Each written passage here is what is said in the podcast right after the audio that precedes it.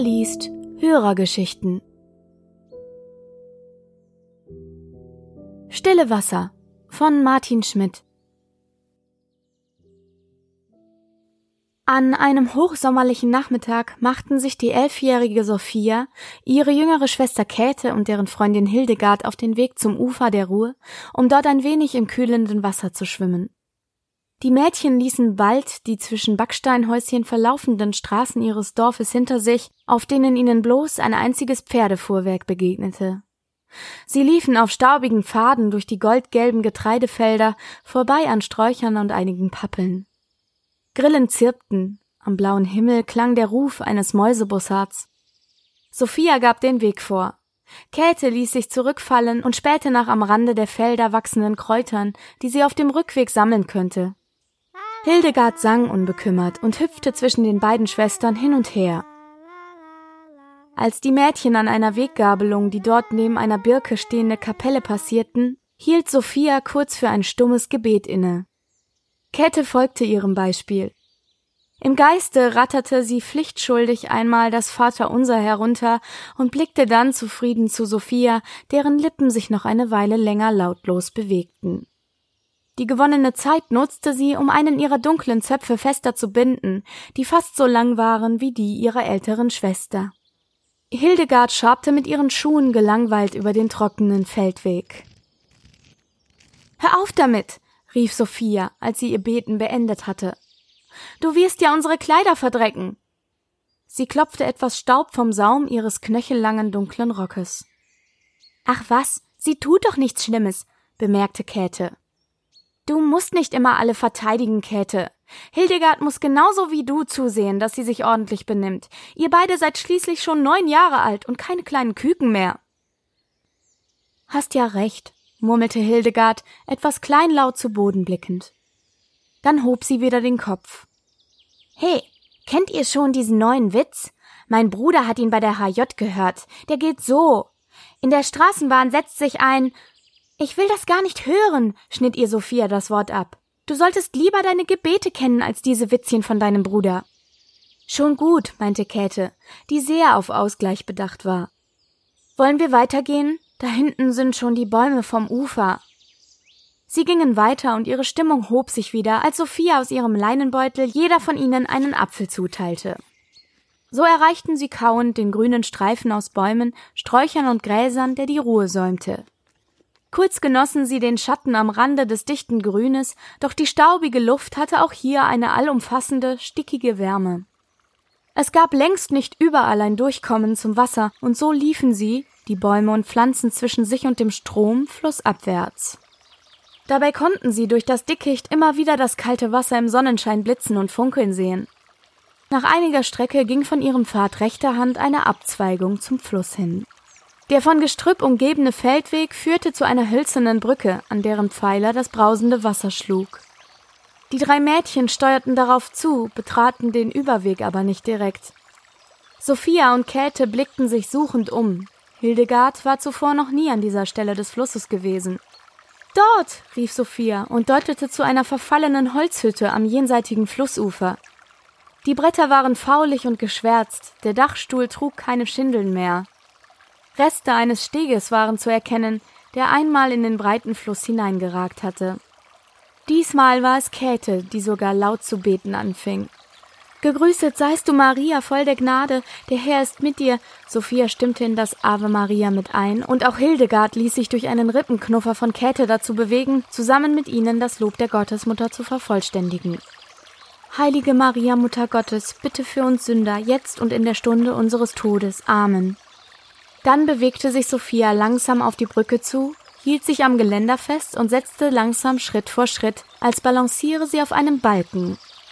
Auf diese Weise legte sie die knapp 40 Meter lange Strecke zur anderen Uferseite zurück. Unter ihr rauschte die Ruhe. Käthe tat es ihrer Schwester gleich, und auch Hildegard war nun so verunsichert, dass sie vorsichtig und angespannt ihren Weg über den Fluss machte. Am anderen Ufer angekommen, brachten die drei zunächst einige Schritte zwischen sich und das Wasser, bevor sie sich entspannten. Was war das denn? fragte Hildegard irritiert. Hast du in der Schule nicht zugehört? sagte Käthe mit leicht anklagendem Ton. Das Fräulein hat uns doch letzte Woche von der versunkenen Ruhrfähre bei Kempen erzählt. Und da hinten ist das alte Fährhaus. Vor über 200 Jahren sind hier ganz viele Frauen mit der Fähre untergegangen, als sie von einer Wallfahrt zurückkamen. Das war nach dem Winter, da war Tauwetter und der Fluss war noch höher und wilder als jetzt. Es sind fast alle ertrunken, und ein paar von ihnen lagen noch wochenlang im Wasser, bevor Fischer sie gefunden haben. Käthe schüttelte sich bei dem Gedanken an verwesende Leichen, die an den Biegungen des Flusses von der Strömung geschaukelt wurden. Und deshalb ist es besser, an diesem Unglücksort die heilige Maria um Beistand zu bitten, erklärte Sophia weiter. Aber die Fähre ist damals nicht untergegangen. Sie hat sich nur überschlagen. Gesunken ist das Boot erst über hundert Jahre später, als ein paar Trunkenbolde es nachts einfach nahmen und ohne den Fährmann übersetzen wollten. Die konnten aber alle noch ans Ufer schwimmen. Sie hielt kurz inne. Ich verstehe nicht, wie hier fromme Frauen ertrinken, aber irgendwelche gesetzlosen Rumtreiber gerettet werden. Ja, murmelte Hildegard sinnend. Den Frommen geht es öfter mal an den Kragen. Lasst uns weitergehen. Dieser Ort macht mir eine Gänsehaut. Weiter ging es flussabwärts, denn die Schwestern wollten auf keinen Fall nahe der alten Fährmannshütte schwimmen. Nachdem die drei Mädchen einige Strecke zwischen sich und die unheimliche Stelle gebracht hatten, wischte sich Hildegard mit dem Handrücken über die Stirn und verkündete Wie weit müssen wir denn noch gehen? Ich würde jetzt am liebsten sofort ins Wasser springen. Kommt gar nicht in Frage, erwiderte Sophia mit streng erhobenem Zeigefinger. Es ist gar nicht mehr weit bis zu den Stromschnellen, da würdest du hineingetrieben und dann untergehen. Außerdem fügte Käthe erklärend hinzu kannst du dann einen Kälteschock kriegen, wenn du einfach so aus der Hitze ins kalte Wasser springst. Als Vater mir das Schwimmen beibrachte, hat er mir die Geschichte vom Ludwig Schiffer erzählt. Der war vor ein paar Jahren ein Knecht bei einem Bauern hier in der Nähe mit ganz viel Land. Und an einem sehr heißen Tag, so wie heute, ging der Ludwig Schiffer nach der Feldarbeit mit ein paar Erntehelfern zum Abkühlen an die Ruhr. Und er sprang einfach direkt rein. Käthe schritt ein paar Meter durch das Gras am Ufer, ging in die Knie und deutete einen Kopfsprung in Richtung des klaren Wassers an, das in schneller Eile dahinfloss. Und dann ist er einfach so untergegangen. Er ist nach dem Sprung nicht einmal mehr aufgetaucht. Das ist wirklich so passiert. Da muss eine sehr tiefe, kalte Stelle im Fluss gewesen sein. Er ist dann nämlich auch abgesunken und wurde nicht mehr gefunden. Die Leute nennen die Stelle jetzt Schifferloch.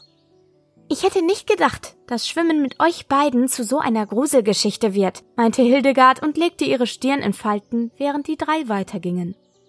Naja, meinte Käthe, es gibt ja auch allerhand Geschichten um die Ruhr. Und es sind halt nicht alle schön. Kennst du nicht dieses Sprichwort, dass jemand in die Ruhr gegangen ist? Das sagt unsere Mutter immer, wenn. Ja, fiel Hildegard ihr ins Wort. Das haben meine Eltern im Januar über die Sarah Jakobs gesagt. Die hat eines Nachts ihr Haus verlassen und hat sich in die Ruhr gestürzt. Ihr Mann ist am nächsten Morgen direkt den Fußspuren im Schnee vom Haus bis zum Fluss gefolgt, aber da waren nur ein paar Fetzen von ihrem guten Kleid in den Büschen am Ufer. Die Leiche haben sie erst Wochen später an der holländischen Grenze gefunden. Da war dann nicht mehr viel von ihr über. Wie furchtbar, stieß Sophia hervor. Von der armen Frau Jakobs wusste ich das gar nicht. Ich hatte dieses Jahr nur im Frühjahr von der Sache mit Frau Pütz gehört. Die war ja seit Weihnachten immer so traurig wegen ihrer Söhne. Ach halt, stimmt gar nicht. Da war ja noch Herr Bischof. Der war doch eigentlich auf Urlaub zu Hause. Ist das nicht ein merkwürdiger Gedanke? Ein Mensch zieht sich die gute Sonntagskleidung an, stiehlt sich nachts aus dem Haus, geht über die Felder schnurstracks zur Ruhr und geht einfach so hinein?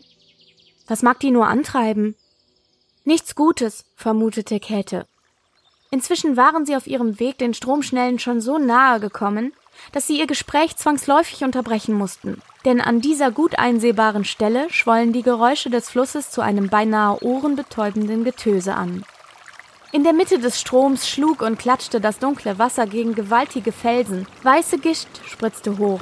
Hier drehten sich Äste in einem kleinen Strudel. Dort schoss ein gewaltiger Schwall zwischen zwei Steinen hindurch und stürzte donnernd in die aufgewühlten Fluten, wo ein Holzklotz auf dem Wasser hüpfte und niedergedrückt wurde, dann wieder aus der Tiefe emporsprang, um abermals in nicht endender Wiederholung unter die wilde Wasseroberfläche gedrückt zu werden, wie ein rettungsloser Ertrinkender.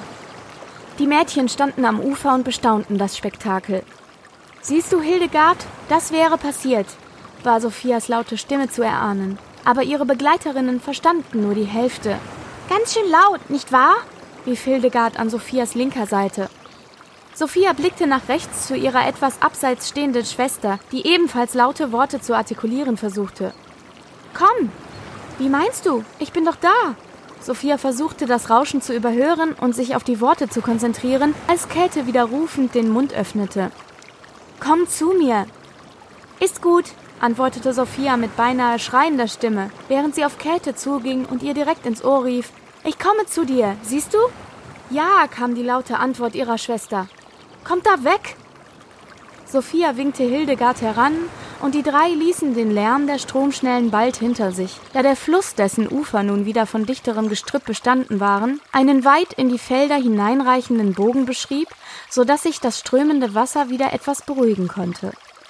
Dies war ein Nebenarm der Ruhr, der sich vom Hauptstrom abspaltete und erst nach einigen hundert Metern wieder mit ihm vereinte. Es hatte schon öfter Pläne gegeben, diesen Nebenarm trockenzulegen, um die angrenzenden Äcker zu vergrößern. So hatte es die Lehrerin ihnen erklärt. Aber angeblich sei das zu teuer. Käthe überlegte, warum die Bauern nicht wenigstens das Gestrüpp um den Fluss etwas stutzten. Da ließen sich bestimmt noch zwei oder drei Ackerfurchen gewinnen. Doch dann dachte sie wieder daran, was ihr Vater darüber gesagt hatte. Die ansässigen Bauern, die sonst so auf Gewinn bedacht waren, hätten Angst vor den bösen Geistern der Ruhr und ließen deshalb einen großen Grünstreifen zwischen dem Ufer und ihren Feldern. An Geister glaubte Käthe natürlich nicht. Aber dass die Menschen an einem Fluss, um den sich so viele düstere Geschichten rankten, ein wenig abergläubisch wurden, war schon verständlich. Immerhin, da der Grünstreifen hier breiter war, konnte sie nachher umso besser nach Pflanzen suchen. Endlich winkte Sophia die beiden jüngeren Mädchen auf ein Stück Gras am Ufer, das von einigen Bäumen und wenigen Sträuchern bestanden war. Das Wasser plätscherte hier nur sanft, denn der Strom wurde von einer kleinen baumbestandenen Insel in der Flussmitte gehemmt. Auf niedrig wachsenden Ästen hängten die Schwestern und Hildegard ihre Oberkleidung auf und warteten an einer wenig abschüssigen Stelle langsam ins kalte Wasser der Ruhr. Unter ihren Füßen wichen Staub und trockenes Gras allmählich dem kühlen, feuchten Lehm der Uferböschung. Käthe nahm es sehr ernst, dass weder ihre Schwester noch ihre Freundin von der Kälte des Wassers überrascht wurden und gab mit gewichtiger Miene Anweisungen. Schön langsam reingehen, Hildegard. Mach dir erst die Beine etwas nass, Sophia. Sophia begann zu schwimmen und drehte sich in Rückenlage, um ihrer kleinen Schwester zuzulächeln. Sie war doch wirklich ein gutes Herz. Zu dritt zogen sie ein paar Bahnen durch das erfrischende Wasser, planschten und lachten. Hildegard griff nach den tief hängenden Ästen einer Weide, versuchte daran hochzuklettern und platschte, als sie den Halt verlor, komplett unter die Wasseroberfläche.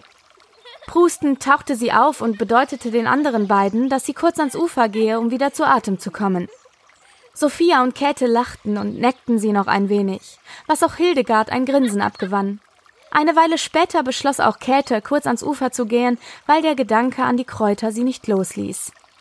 Also erklomm sie das Ufer, bibberte kurz, aber spürte schon bald wieder die wärmende Sommerluft um sich, die sofort ihr nasses Unterkleid zu trocknen begann. Sie zauste Hildegard kurz durchs Haar, die an einem Baum gelehnt im Ufergras lag und einen abgebrochenen Zweig ins Wasser tippte. Dann griff sie Sophias Leinenbeutel und blickte nochmal zu ihrer Schwester, die wieder entspannt in Rückenlage auf dem Wasser trieb und kurz nickte, um Käthe zu verständigen, dass sie sich den Beutel gerne nehmen dürfe. Abseits der Uferstelle, im Schatten von Weiden und Birken, sah Käthe sich um. Zumindest gab es hier reichlich Brennnesseln, und die Lehrerin hatte ihnen gezeigt, wie sie diese Pflanze ohne Handschuhe und Stiche ernten konnte. Man musste sie einfach von unten nach oben greifen, also ging es ans Pflücken und bald war der Leinenbeutel gut gefüllt.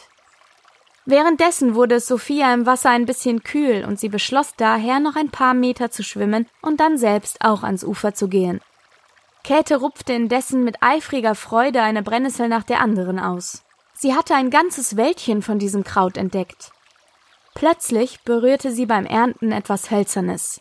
Sie zog eine weitere Pflanze aus der Erde und sah ein morsches Holzkreuz etwa in der Größe, wie man sie auf dem Friedhof findet.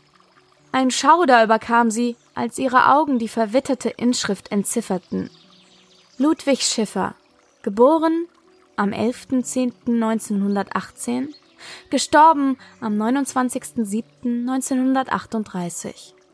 Sofort sprang sie auf, ließ den Beutel fallen, rannte zur Uferstelle zurück, wo Sophia und Hildegard waren.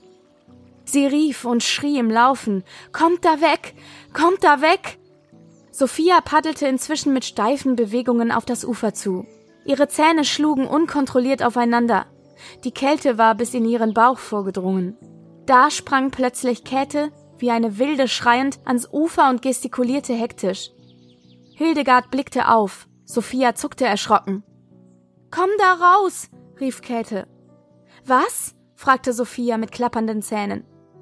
Du bist direkt über dem Schifferloch. Sophia spürte die Kälte in ihre Arme und Finger fließen. Sie glaubte ein Rauschen zu hören. Komm da weg! schrie ihre kleine Schwester. Eine dumpfe Stimme ertönte in Sophias Ohren. Komm zu mir.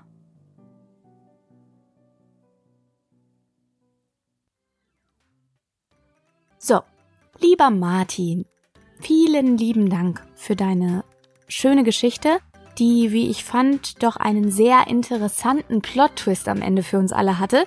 Und passt natürlich deswegen auch ganz wunderbar in mein Format, weil die Atmosphäre natürlich auch äh, ein bisschen düsterer wurde zum Ende hin und auch zwischendurch. Ähm, jedenfalls danke für die Einsendung deiner Geschichte. Kleine Ergänzung noch an dieser Stelle. Der liebe Martin hat mir geschrieben, als äh, kleine Aufklärung sozusagen. Die Anspielung auf die HJ äh, sollte einfach die Einordnung der Zeit, in der die Geschichte spielt, etwas leichter gestalten und hatte sonst nichts zu bedeuten. Das möchte ich an dieser Stelle einfach nochmal sagen. Und ihr könnt mir eure Geschichten natürlich auch sehr gerne schicken. Das könnt ihr tun, indem ihr mir auf Instagram folgt und mir dort eine private Nachricht schickt. Da findet ihr mich unter sprecherin.pia.liest und ansonsten gerne auch per E-Mail und zwar an kontakt@pia-liest.de. Ich freue mich sehr auf eure Geschichten. Übrigens freue ich mich auch sehr darüber, dass ihr mir so zahlreich zuhört und ähm, ja, macht weiter so. Folgt mir überall, wo es geht. Schreibt mir gerne Bewertungen, gebt mir gerne Feedback. Ich freue mich. Und ich wünsche euch eine schöne Wochenmitte. Und wir hören uns ja schon am kommenden Samstag wieder. Da gibt's wieder was zum Gruseln für euch. Und bis dahin wünsche ich euch alles Liebe und eine wunderschöne Zeit.